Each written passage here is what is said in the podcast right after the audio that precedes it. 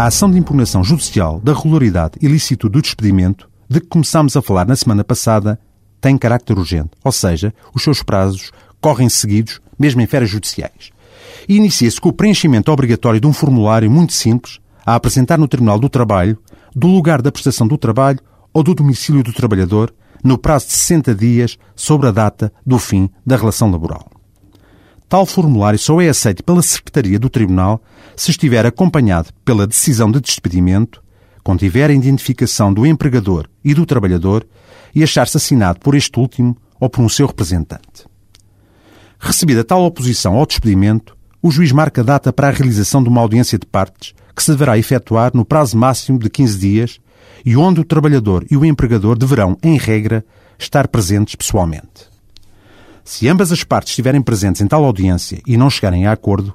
é o empregador notificado para, por escrito e em 15 dias, justificar o despedimento de que o trabalhador foi objeto e apresentar o processo disciplinar ou equivalente e demais prova que julgar pertinente. Se o empregador não comparecer e não justificar a sua falta, é, para além de notificado nos termos anteriormente referidos, condenado em multa.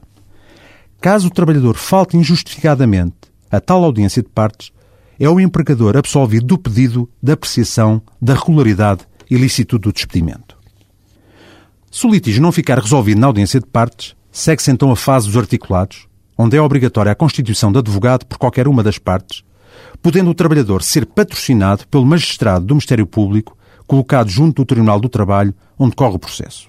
Se o empregador não apresentar a motivação escrita do despedimento de que o trabalhador foi objeto e ou a documentação formal exigida por lei, é tal despedimento declarado ilícito de imediato pelo juiz, sendo o empregador condenado ainda no seguinte, a reintegrar o empregado ou a pagar-lhe uma indenização, caso tenha sido essa a opção do mesmo, a pagar as retribuições que o trabalhador deixou de oferir entre a data do despedimento e a data em que a sentença em causa se torne definitiva. O trabalhador é ainda notificado para vir reclamar no prazo de 15 dias outros créditos laborais de que seja credor, sendo o empregador notificado para se defender de tal pedido, seguindo-se depois a instrução, julgamento e sentença de tais pretensões cariz salarial. Até para a semana, onde continuaremos a falar desta ação especial.